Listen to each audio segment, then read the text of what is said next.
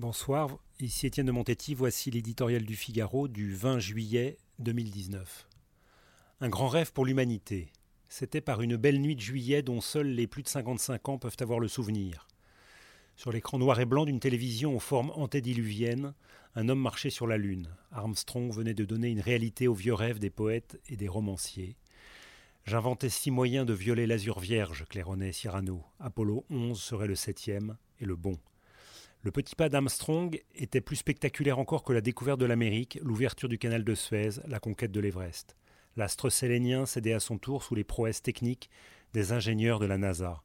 L'équipage du module lunaire entrait dans la légende, comme avant lui, Colomb et ses caravelles, Lesseps et Hilary.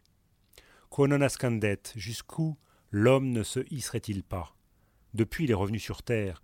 Certes, son intérêt pour l'espace n'a pas faibli, la Station spatiale internationale et plus près de nous Ariane et Rosetta en témoignent.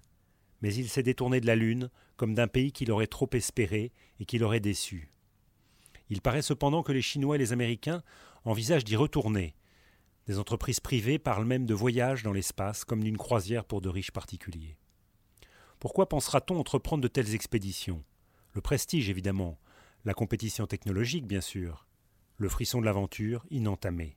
Jamais peut-être avec la bannière étoilée flottant sur le sol lunaire, l'Amérique d'Armstrong ne s'est sentie plus forte que ce jour de l'été 1969. Or, quel est le grand projet qu'on propose à l'homme occidental? Ni Marx ni Jésus.